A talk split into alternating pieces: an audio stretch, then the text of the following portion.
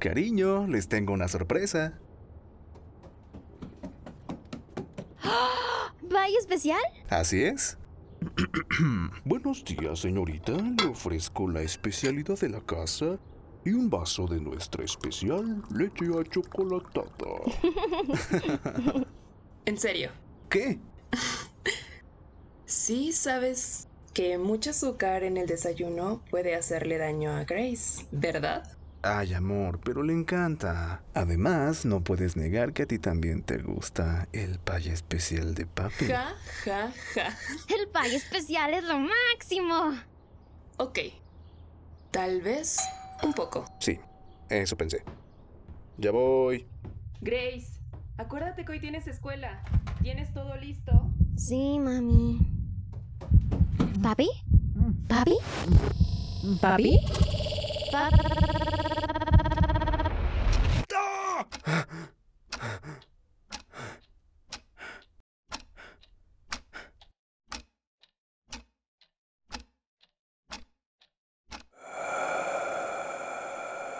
Memorias malditas. Episodio 2. La casa. Historia escrita por el usuario de Reddit MTP6921. Nunca pensé que me pudiera pasar algo tan horrible. Recuerdo haber visto hace algunos años una placa conmemorativa sobre una madre que fue asesinada junto a sus hijos, pero nunca imaginé que algo igual me pasaría. Fue una tarde de primavera cuando mi esposa y mi hija de 13 años estaban en el lugar equivocado en el momento equivocado. Se fueron de compras a una casa de empeños. Fue ahí donde el dueño las mató fríamente. Pensar en los detalles de su asesinato me arrojan hacia un torbellino de ira, desesperación total y absoluta. Ese imbécil pasará el resto de su vida pudriéndose en prisión. Pero eso es poco consuelo para mí, porque mi vida ha ido empeorando drásticamente. Todo lo que haga me las recuerda constantemente. Si voy al súper me veo a mí mismo con mi Grace, cuando era pequeñita de cinco añitos o en veces pasadas estando en el mismo supermercado. Absolutamente todo me recuerda a las dos. Mi esposa y yo solíamos hacer todo juntos además de las compras. Me siento tan solo cada noche cuando me voy a la cama. La casa es tan grande y vacía que ni siquiera me gusta estar ahí porque el dolor de no tenerlas me rompe en mil pedazos. Por las noches leo historias en internet sobre personas que se han enfrentado a la muerte inesperada de un ser querido. Y me parece que todos tienen opiniones diferentes sobre cómo seguir con tu vida. Estoy seguro de que no tardarán en despedirme del periódico porque mis reportajes han sido horribles. Ya nada me motiva. No tengo fuerzas para escribir una sola palabra. Yo era uno de los mejores escritores de esta ciudad, pero ahora mis historias carecen de pasión y de sentido como mi vida. Si tan solo tuviera una segunda oportunidad, las cosas serían distintas. Apreciaría cada momento con mi esposa e hija. Le cantaría canciones a mi niña para hacerla feliz. Y le compraría flores a mi esposa todos los días para ver su hermosa sonrisa.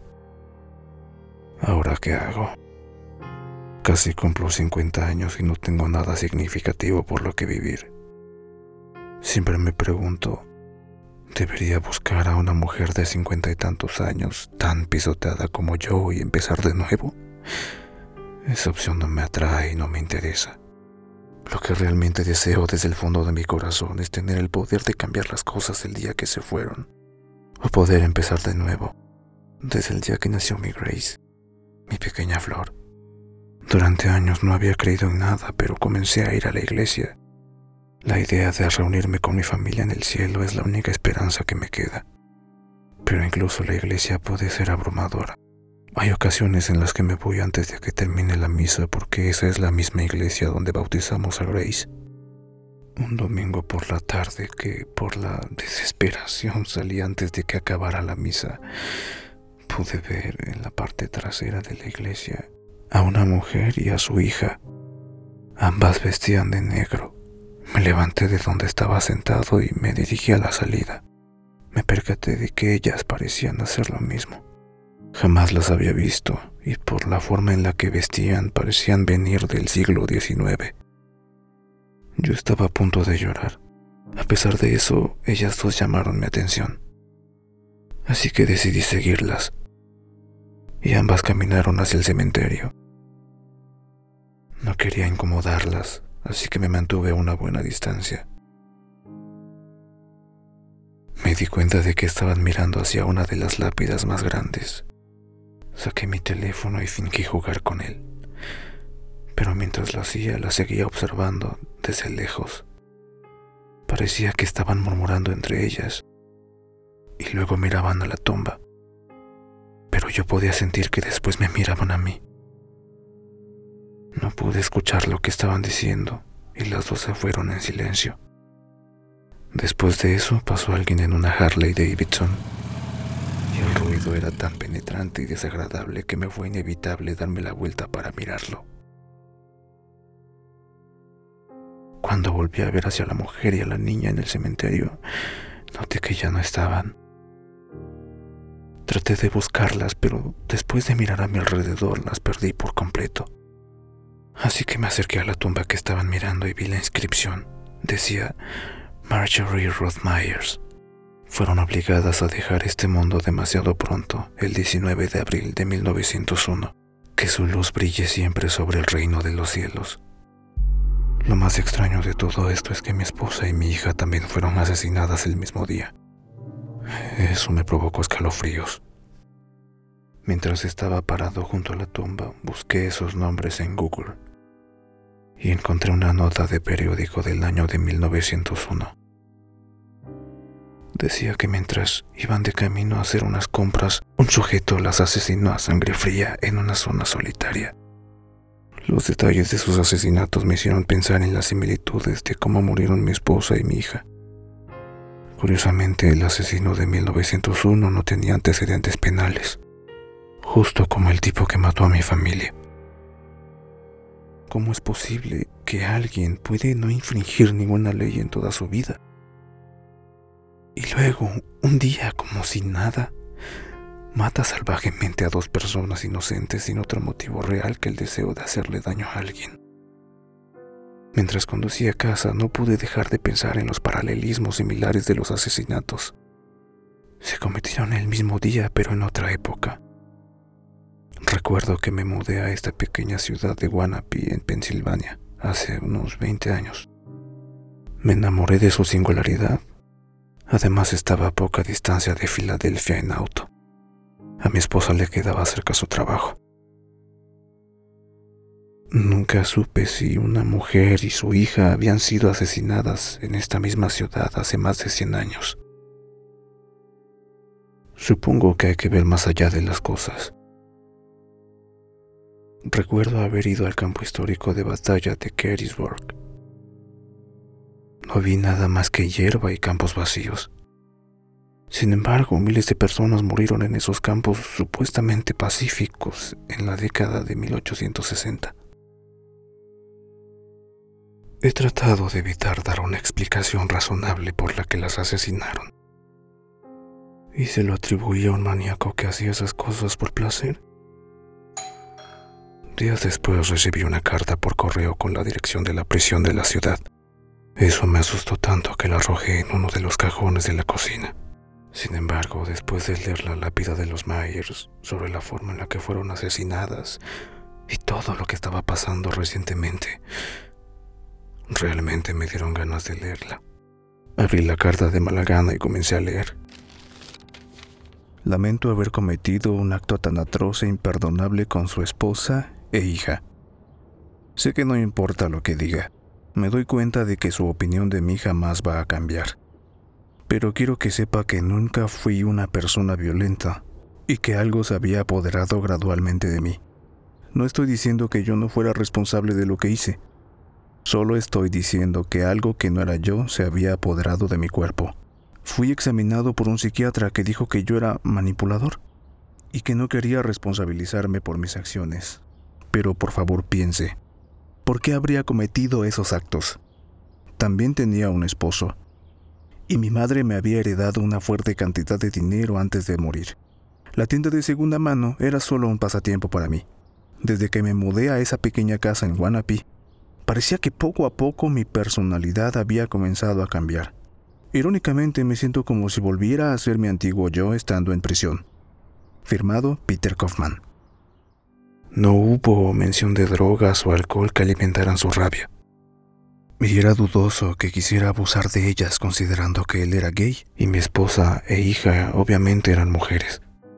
Pero a pesar de eso en la vida hay que cuestionar absolutamente todo.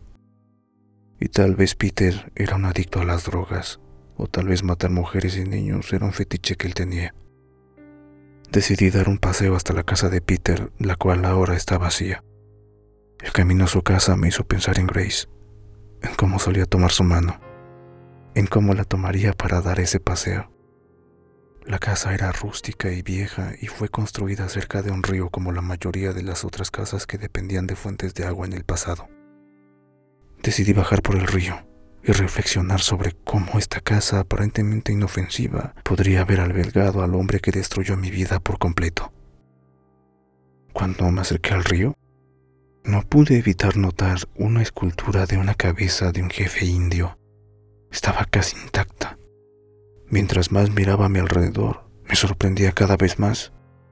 En el suelo habían puntas de flechas y hachas de roca. Ese lugar debe haber sido algún tipo de punto de encuentro para una comunidad o una tribu, pensé. Decidí caminar de regreso a casa por la misma vía pública. Una vez más extendí mi mano simulando cómo caminaría de la mano con Grace, justo como solíamos hacerlo hace años de regreso de la escuela. ¿Y cómo te fue en la escuela? Supe. El viernes iremos de excursión al zoológico. Quiero aprender más sobre los hipopótamos. ¿Sabías que un hipopótamo corre más rápido que una persona? ¿Qué? ¿Cómo crees? Sí.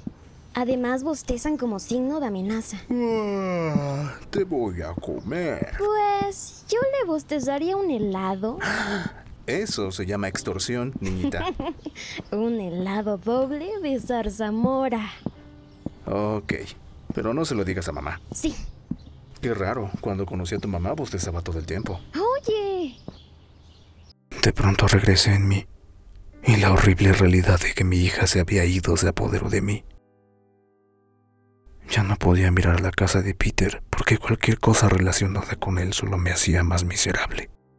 Yo había sido un reportero bastante capaz durante años, así que traté de analizar objetivamente la muerte de los Myers y la muerte de mi esposa y mi hija. Me conecté a internet e intenté buscar la mayor cantidad de información sobre el asesino de 1901. La información que encontré fue, siendo optimista, escasa. De hecho, el asesino había muerto en prisión dos años después de los hechos, y no había información sobre lo que lo motivó a hacerlo. De hecho, estaba casado y tenía dos hijos. También se había declarado culpable, cosa que era costumbre en el pasado para aliviar la vergüenza de las familias. Fue la poca información que pude encontrar. Lo siguiente que hice fue meterme a Ancestry.com. Allí encontré un censo de población de Guanapi en el año 1900. El asesino de 1901 se llamaba Frederick Klein.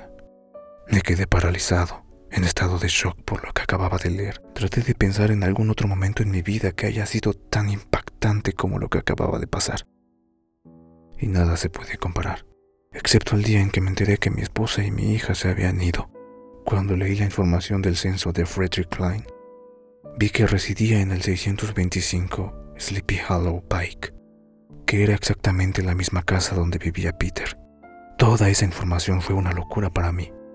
¿Cómo es posible que los dos asesinos hayan vivido en la misma casa y cometieron los mismos actos atroces el 19 de abril?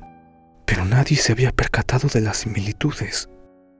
Supongo que vuelva a entrar en juego la analogía de Gettysburg, donde la única razón por la que supe que Gettysburg era un campo de exterminio fue por las placas que están en todos los campos de batalla y la innumerable cantidad de libros de historia que se escribieron sobre ese famoso campo de batalla.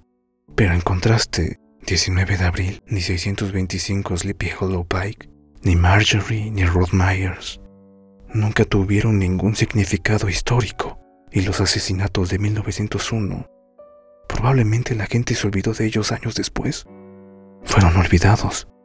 Supongo que podría señalar con el dedo a los abogados de Peter Kaufman, o al fiscal por no darse cuenta entre las similitudes de los dos asesinatos. Pero yo, que he sido un reportero durante años, no esperaría que ningún abogado cavara tan profundo. Mientras me acostaba en mi cama comencé a pensar en todo. Primero, la ciudad en la que vivo fue una vez una próspera comunidad india con mucha historia perdida. Basándome en los artefactos indios que encontré, no pude evitar pensar en que tal vez la casa se construyó en algún tipo de cementerio indio o algún lugar donde rendían culto. En segundo lugar, Peter que asesinó a mi familia y Frederick que asesinó a los Myers eran personas normales que hicieron algo fuera de lugar para los dos. En tercer lugar, traté de investigar la importancia de esa fecha con la cultura india, pero no escribieron nada así que solo pude asumir que la fecha era significativa. Pero los asesinatos ocurrieron en la misma fecha exacta, eso no podía pasarse por alto. Por último, sabía que tenía que hacer algo para evitar que esto volviera a suceder. Cuando miro mi reloj y veo que son las 3 a.m., no hay mejor momento que este para prenderle fuego al 625 de Sleepy Hollow Pike. Voy a mi cobertizo a buscar la gasolina que uso para mi cortadora de césped. Rápidamente aviento la lata de gasolina en mi auto y conduzco hacia la casa. Me estaciono en un lugar discreto a lo largo del sendero. Es demasiado temprano para que alguien dé una caminata. Y salgo rápidamente del auto con la lata de gasolina en la mano. Abro la puerta de la casa de una patada y mojo el comedor con gasolina. Lo enciendo con mi encendedor. Rápidamente se vio envuelto en llamas. Salgo rápidamente de la casa y conduzco de regreso. Devuelvo la lata de gasolina al lugar donde estaba. Mi mente está tan agotada que me quedé dormido rápidamente, incluso después de cometer un incendio premeditado. Esa noche tuve algunos sueños que no tenían sentido.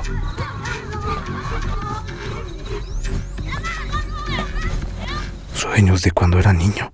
Me desperté a la mañana siguiente. Había mucho ruido en la planta baja de mi casa. Escucho unos pasos que suben por las escaleras. Me preparo para lo inevitable. Iré a la cárcel. ¿Mami? Memorias malditas. Hola, ¿qué tal? Soy Julián. Antes de cerrar el episodio, quisiera darle las gracias a Paradise Brad por interpretar a Grace y también a Sus Menta por interpretar a la mamá de Grace. Sus redes sociales están en la descripción. Visítalas. Estoy seguro de que vas a encontrar algo súper interesante. Muchas gracias por escuchar este episodio. Recuerda que también puedes seguirme en mis redes. Si te gustó el episodio, comparte el podcast con tus amigos. Nos vemos en el siguiente.